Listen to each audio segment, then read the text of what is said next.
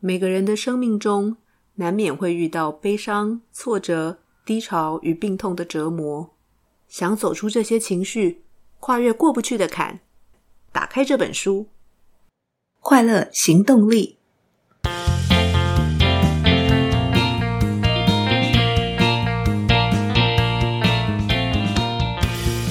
Hello，欢迎收听《快乐行动力》，这是一个学习快乐、行动快乐的 Podcast。我是向日葵。今天要跟大家分享的这本书是重量级中的重量级。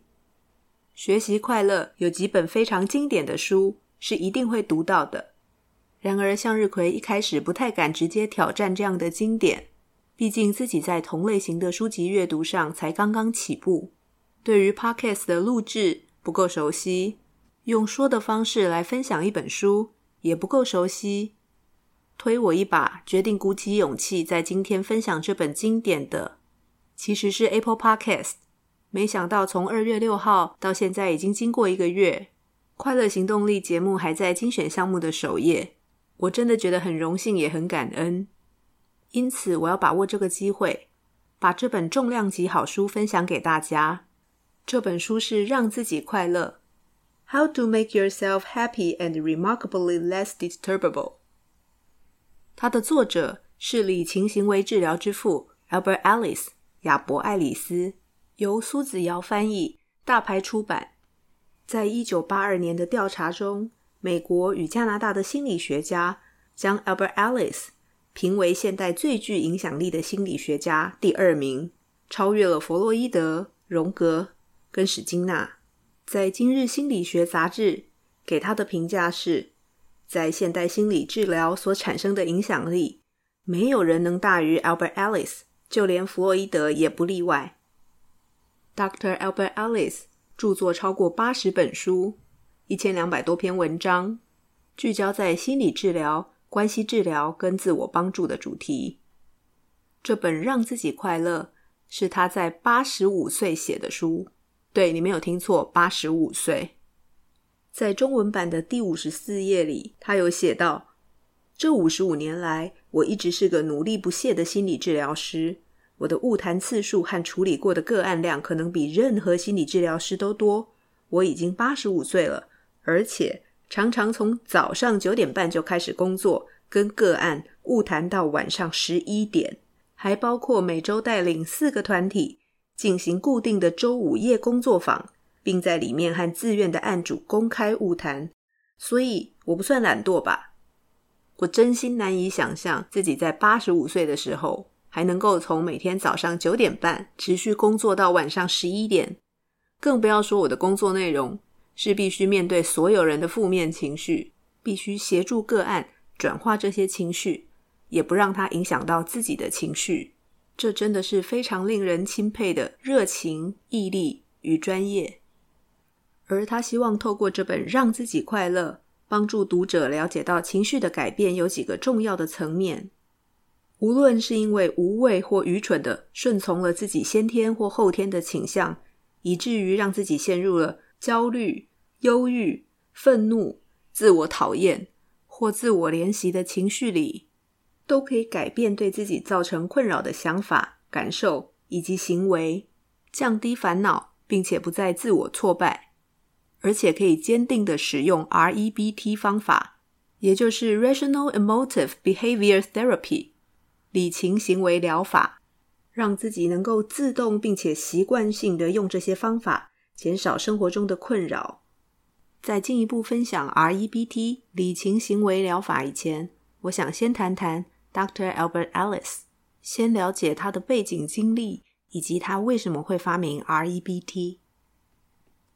Dr. Albert Ellis 出生于一九一三年，他出生在美国匹兹堡的一个犹太人家庭。并且在四岁的时候，全家移居到纽约。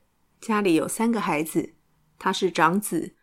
而他的父母在他十一岁的时候离婚，他必须照顾弟弟妹妹。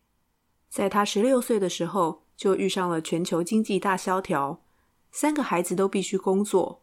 在这样的环境中成长，可以想象他生活的压力，以及遇到多少不快乐的时刻。生活迫使他学会成为自己的治疗师。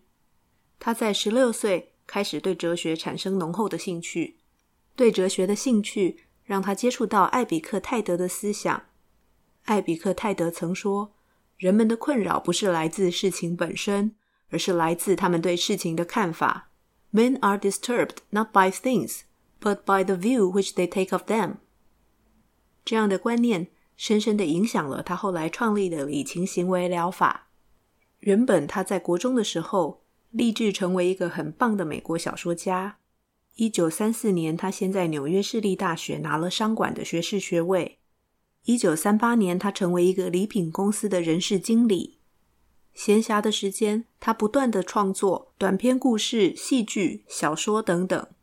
到二十八岁的时候，他已经写了超过两打的手稿，但没有任何一本被出版。他终于明白自己不能靠写小说为生，于是他转往非文学类的领域，开始写有关性、爱情、婚姻相关的文章。因为他写得太好了，很多朋友开始找他询问关于性、爱情、婚姻相关的问题，把他当成这些领域的专家。这时他才发现自己其实很喜欢透过咨商帮助别人。他对咨商的喜爱并不下于文学创作。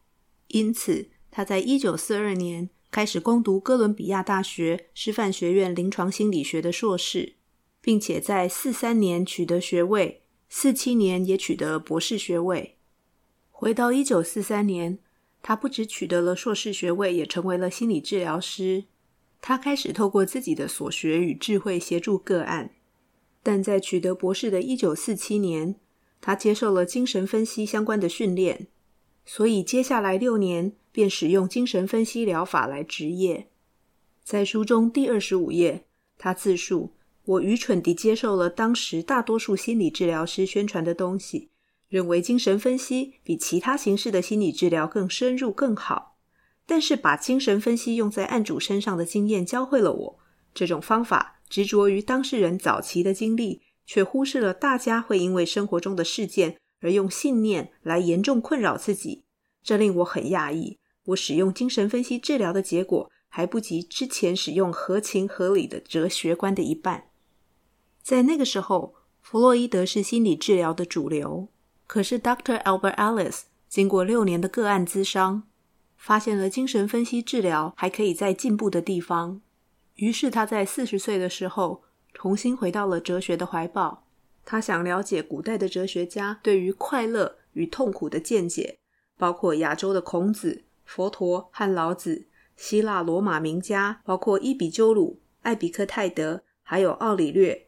他也重读了现代几位哲学家的著作：史宾诺莎、康威、杜威、乔治·桑塔亚纳和伯特兰·罗素。以这些哲学为基础，他在一九五五年创立了理情行为治疗。在各种认知行为疗法中，这是第一个主张注重想法、感受和行为，把这些当成你情绪困扰的主要来源，借由改变态度，以减少你的困扰情绪与行为。他希望 REBT 是快速而有效的疗法，而且他也透过研究去证明 REBT 比传统的精神分析疗法更有效。但是，一开始并不是那么顺利的。应该说，他整整闷了五年。虽然他在一九五五年就提出了这个方法，但是一直到一九六零年代才开始有人在实务上运用他的方法进行心理治疗。因为当时在心理学中流行的是行为主义观点，临床心理学中流行的是弗洛伊德、卡尔荣格、阿德勒等等心理分析学派大师的观点。虽然 Albert Ellis 强调认知、情绪与行为方式，但是他对认知的强调与当时的行为主义是完全不同的。行为主义主张心理学应该研究可以被观察和直接测量的行为，反对研究没有科学根据的意识。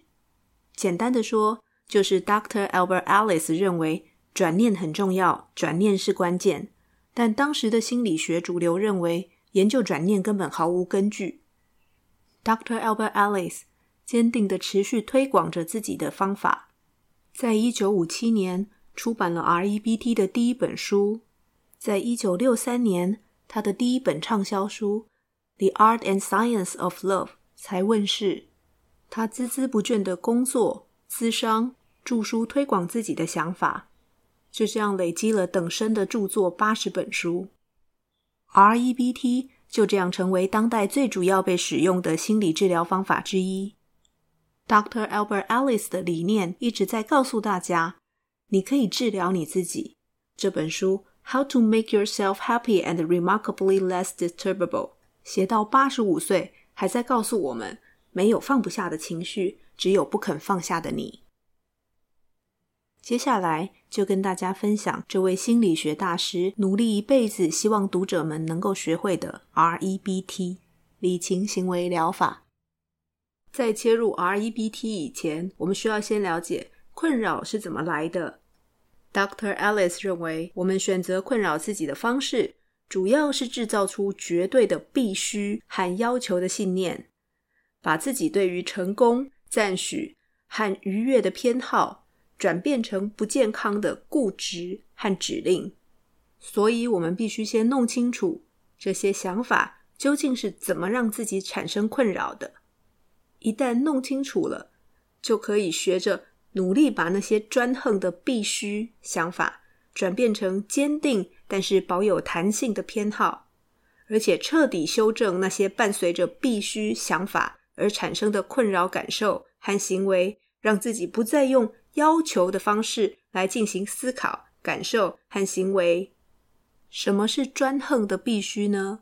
我简单举个例子，比方说这场比赛，我们这么努力准备了这么久，我们必须要赢，我们一定要赢。这个提案，大家不眠不休的努力了好几天，我们必须要拿到，没有道理会输。这种想法就是非常专横的必须。比赛或提案的输赢都有非常多主客观的原因，但这些必须会让我们自己陷入幻灭的危险。一旦比赛没有赢，提案没有赢，就很容易开始出现糟糕化的想法。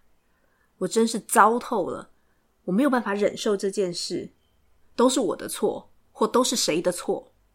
伴随着专横的必须。就会出现非理性信念，甚至自己会再进一步的脑补，不断的加油添醋。因为我不够好，所以我们没有办法赢得比赛；因为我没有发挥该有的实力，所以这次没有拿到案子。我真没用。专横的必须充斥在我们生活的日常。如果仔细的去思考，会发现这样的想法一点都不合理。都已经做到这样了。业绩应该要好的呀，都已经做成这样了，客户应该要满意的呀。专横的必须让我们对自己提出不合理的要求，让自己陷入负面情绪的黑洞里。我们要学会在自己的心里寻找三种专横的必须。第一种是严重忧郁、焦虑、恐慌和自我贬义的感受。第二种是强烈而持续的愤怒。生气、暴怒、不耐烦和怨恨的感受。第三种则是挫折容忍度低、忧郁、自怜的感受。有些人有一种，有些人甚至三种都有。有这样的感受，就很容易用必须来自我要求。人类本来就会有追求生存与快乐的欲望，因此很容易会产生种种要求。自己会从“我真的很想成功”。一步跳到我绝对必须成功，这种过度诠释的倾向是先天的，也是后天的。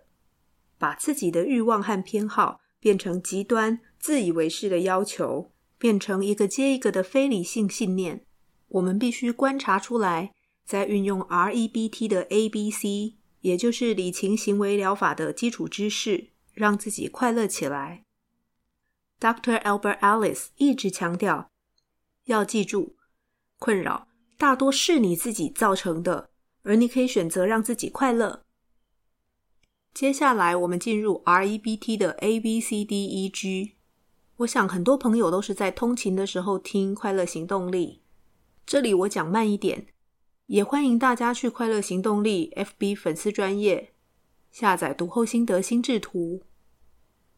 A 是 Activating Event or Adversity。也就是指触发的事件或逆境。B 是 beliefs 信念，B 又分成 RB 和 IB。RB 是指 rational beliefs 理性信念、健康的偏好；IB 则是 irrational beliefs 非理性信念、不理性的必须和要求。C 是 consequences 结果，D 是 disputing 驳斥一是 effective 有效的新哲学观，G 则是 goal 目标。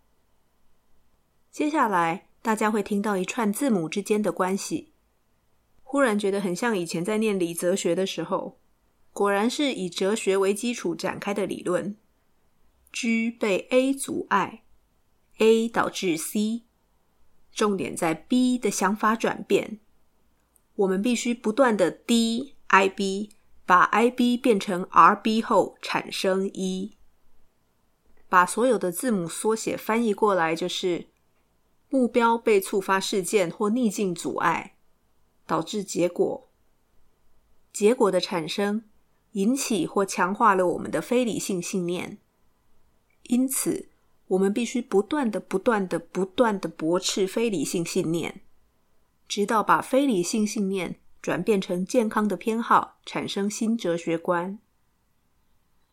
那么，我们又应该怎么驳斥非理性信念呢？Dr. Albert Ellis 提出了三种驳斥的方法。第一种是合乎现实或经验上的驳斥；第二种是合乎逻辑的驳斥；第三种则是合乎实际面或务实的驳斥。在这里，用书中的五十、五十一页举个例子。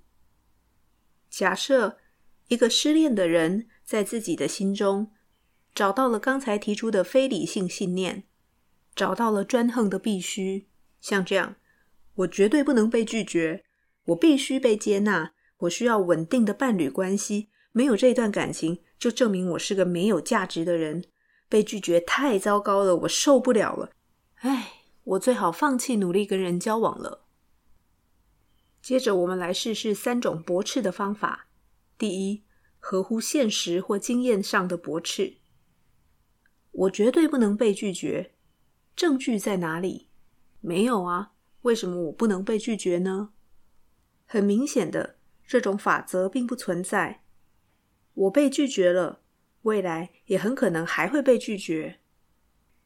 Dr. Albert Ellis 会带着个案想：那么现在我可以做什么，让我比较不会被拒绝，更容易被我想交往的人接受呢？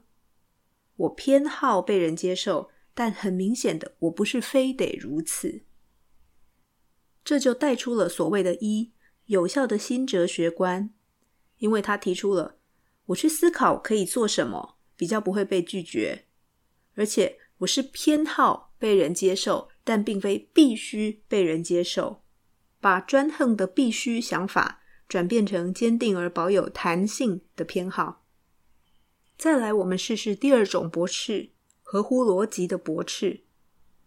我非常想要稳定的伴侣关系，但是我怎么会推论出我绝对需要这个呢？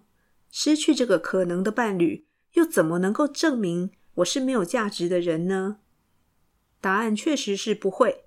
这只能证明我这次失败了，但不代表我是个失败者，也不代表我是彻头彻尾、内在本质毫无价值的人。逻辑上，我不能从我这次表现的不好，跳到我是可怜而卑微的人。再来，我们是第三种合乎实际面或务实的驳斥。如果我一直相信我绝对不能被拒绝，如果我没有被接受，我就是没有价值的人。这次被拒绝太糟糕了，我受不了了。这些非理性的信念会让我变成怎么样？答案是什么都不会，但我会让自己感到非常沮丧。我会相信自己无法被好对象接受，这个信念会使我一直失败。我会让自己放弃继续努力找到好伴侣，所以可能就真的永远找不到伴侣了。就算我最后赢得好伴侣的心，仍然会过分焦虑，生怕以后失去对方。结果可能轻易毁掉这段感情，沮丧其实是自己造成的。Dr. Albert Ellis 告诉我们，只要持续积极并且坚定的驳斥自我挫败、非理性的信念，那么我们可能很快就会得到替代性、具有弹性偏好的理性信念，产生新的哲学观，就有可能大幅的减少自己的困扰，处理自己的情绪问题。他也强调意志与意志力的不同，意志 （will） 跟意志力 （willpower） 两者的差别在于，意志主要是指选择或决定，选择要做或不做某件事，而意志力的力量包括了做某件事的决心，如何达成目标的知识，让自己着手进行的行动，就算发现很难达成，也要继续对这个行动的坚持。以及当你又退步到表现不好的时候，能够再一次又再一次的走过这个过程。他特别提到这一点，是因为 REBT 需要意志力的力量，不断、不断、不断的练习。当你决定要让自己的情绪变好，你要下定决心，并且依据这个决定开始行动，并且获取相关的知识，再根据你的决定跟知识。真的去做，真的去行动，行动会带来改变。如果不小心退步了，就要再一次决定，驱策自己走向更有效的道路，检讨是不是还有更好的方法来改变自己，让自己下定决心，依照决定以及实现目标的知识持续去行动。就算自寻烦恼的模式重新回来，也要能够完全的接纳，再一次无能为力的自己。不要随意下定论，不要随意为自己贴标。又来了，我重新获得力量又有什么用呢？要做的应该是再次自我赋能 （self-empowering）。这么做会让自己自寻烦恼的次数越来越少，而且克服这个情况的速度也越来越快。REBT 最重要的一课，在书里的第九十页有提到，你。你这个人永远无法被衡量，也不能给你一个整体的评价。一旦你确立了人生目标，如果你的想法、感觉或行为促成了你所选的目标，你可以合理的相信这些是好的。如果你的行为阻碍或破坏了你的目标，也可以理性认为这些行为是不好的。但是你从不、绝不需要愚蠢的去相信我是好人或是坏人。相反的。你可以选择坚持。我是人，是独立的个体。我现在活着，我有能力过得愉快。到这里，REBT 的重点我应该都分享了。但是这本书里的宝藏远比我分享的多。书里提出了五种建立自我的信念，七个成为理性的人的心态，如何找出非理性信念，如何进行驳斥。又该如何重新架构自己的感受？从细微行动开始，迈向自我实现。Dr. Albert Ellis 是一位非常幽默的人，但是这一点得透过阅读他的文字才能感受到。他自己说，这本书是一套 R E B T O U Can Eat 吃到饱自助吧，而且是经过试验且有效的。他也提醒大家，正向思考必须建立在理性的自我暗示基础上。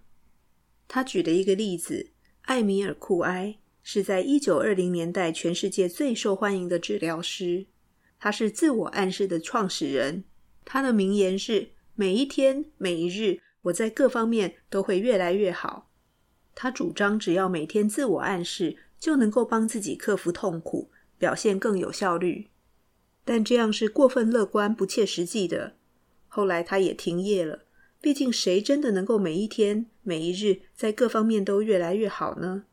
而且，如果很认真的用奇特的正向思考来逼迫自己，反而更容易加速幻灭，然后放弃所有能够帮助自己的方法。他自己的案主中就有这样的案例：一昧天真的正向思考，最后却进了精神病院，后来靠大量的镇静剂才能正常生活，对心理治疗的幻想都破灭了。但这位案主后来进了纽约爱丽丝学院，也就是 Albert Ellis 的学院，参加了他定期举办的礼拜五夜工作坊，学习到如何找出驳斥非理性信念的方法，也想出了驳斥自己非理性信念的方法，终于减少对大量药物的依赖。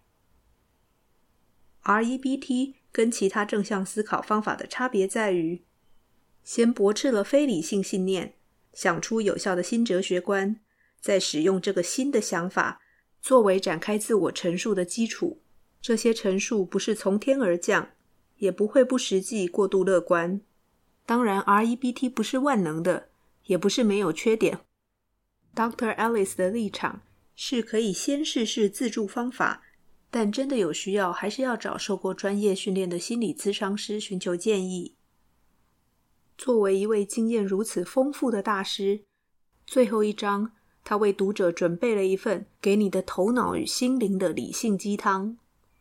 如果你努力使用本书中说明的理论与做法，就可以一直让自己深刻相信一些哲学观，这样很有可能帮你做到三件事：一、减少你目前受困扰的想法、感受和行为；二、让你明显不受困扰，更不受未来新困扰的影响；三、让你更能自我实现，创造更大的生活乐趣，活得更快乐。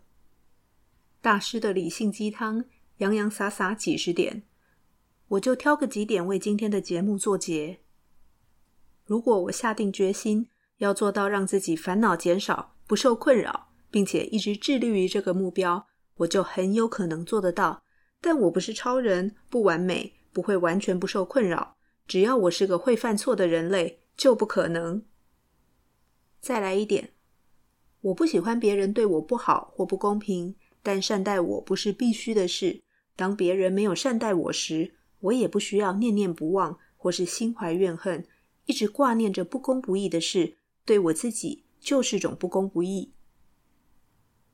再来一点，达成、完成、彻底或全面的自我实现，或任何其他的东西，不切实际，也太理想化。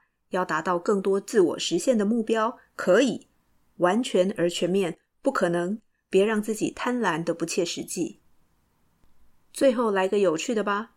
如果火星人在这里登陆，而他们心智健全，看到我这么聪明的人，行为却常常如此愚蠢，他们一定会笑死。我最好学会跟他们一起幽默的嘲笑自己。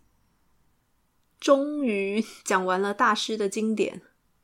我想，如果不是心理相关科系的学生，会打开这本书的人，不是自己不快乐，就是身边有人不快乐。如果你听到了这里，你一定也希望让自己更快乐，这就是人类追求快乐的天性，也是理性。今日心理学杂志称呼 Dr. Albert Ellis 为“理性之王”。阅读他的书，可以让理性的自己找到管理情绪的方法。而 REBT 比较常被提出讨论的限制在于，个案当事人是不是能够找到自己的非理性信念，以及当事人有没有办法透过三种方法。驳斥自己的非理性信念，产生出有效的新哲学观。不过，向日葵觉得把这个方法学起来对自己有好处没坏处。天有不测风云，我们不知道挫折什么时候会从天而降，负面情绪什么时候会排山倒海而来。但是，我们可以先做好准备，平常也可以透过这样的方法，帮助我们管理自己的情绪，放下不必要的困扰。让我们更快乐。今天的分享就到这里喽。喜欢节目，欢迎到 Apple Podcast 留下五星好评与评论。任何建议或反馈，都欢迎你到快乐行动力 FB 粉专或 IG 留言或私讯向日葵。记得订阅节目，更欢迎分享给需要的朋友。追求快乐，立刻行动，祝你快乐。我们下次见喽，拜拜。